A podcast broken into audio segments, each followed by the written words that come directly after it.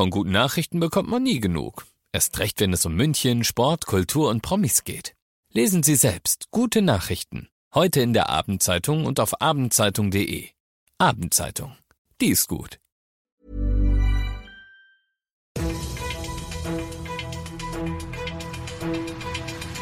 95 5 Charivari, das München Briefing, Münchens erster Nachrichtenpodcast.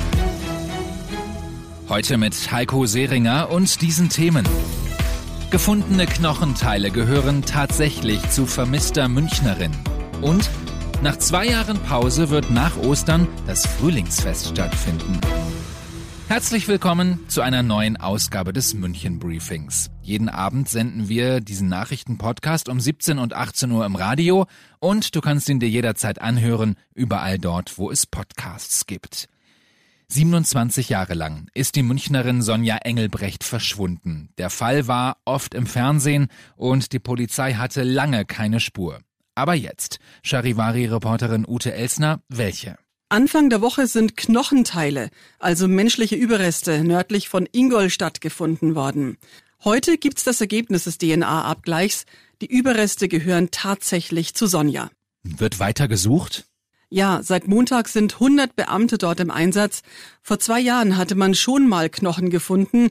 Jetzt erhoffen sich die Ermittler natürlich Hinweise, wie Sonja ums Leben kam und später mal, wer für ihren Tod verantwortlich ist. Die gefundenen Knochenteile gehören zu der vermissten Münchnerin. Das waren Infos von Charivari-Reporterin Ute Elsner. Ob die Wiesen stattfinden wird, das wissen wir noch nicht, aber das Frühlingsfest, das steht seit heute fest. Und es muss jetzt alles ganz schnell gehen, denn morgen geht's schon los mit den Aufbauarbeiten, sagt die Chefin des Frühlingsfestes Yvonne Heckel im Interview mit 95.5 Charivari. Endlich können Volksfeste wieder stattfinden. Wir achten auf Abstände, Anstellflächen. Es wird an jedem Betrieb Desinfektionsmittel geben. Also am 22. April geht's los bis zum 8. Mai. Übrigens der berühmte Riesenflohmarkt wird auch stattfinden und zwar am 30. April. Feuerwerke wird es diesmal aber nicht geben.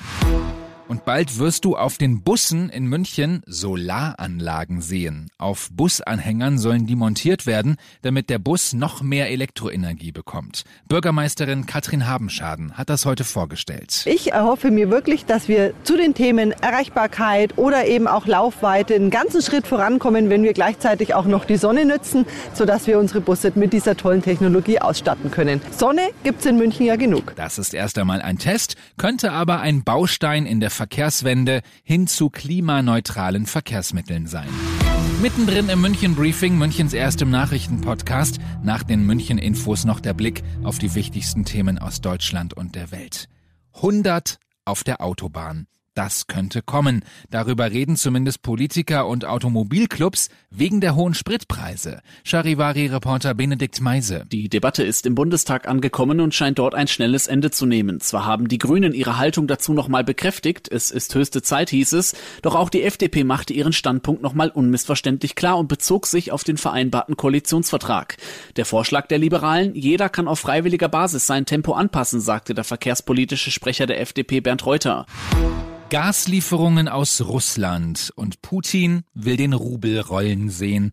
Heute Nachmittag hat er gesagt, Staaten müssten Konten bei der Gazprom Bank eröffnen, um künftig in der russischen Währung zu zahlen. Wie das genau abgerechnet werden soll, ist weiter unklar.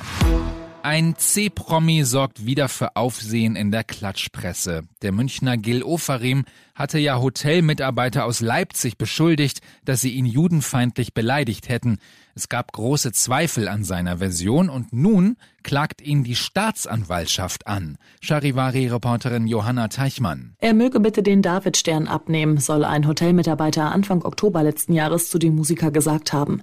Gil Ofarim nahm daraufhin eine emotionale Videobotschaft direkt vor dem Hotel in Leipzig auf.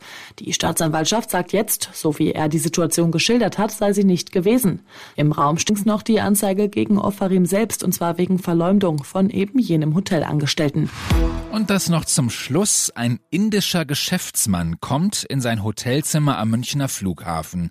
In seinem Bett liegt schon einer, ein schlafender Mann, der vorher die Minibar leer getrunken hatte. Der illegale Hotelgast wurde dann festgenommen. Ich bin Heiko Seringer. Ich wünsche dir einen schönen Donnerstag-Feierabend.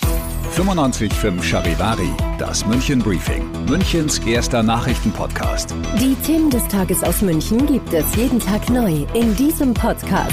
Um 17 und 18 Uhr im Radio und überall da, wo es Podcasts gibt. Sowie auf charivari.de.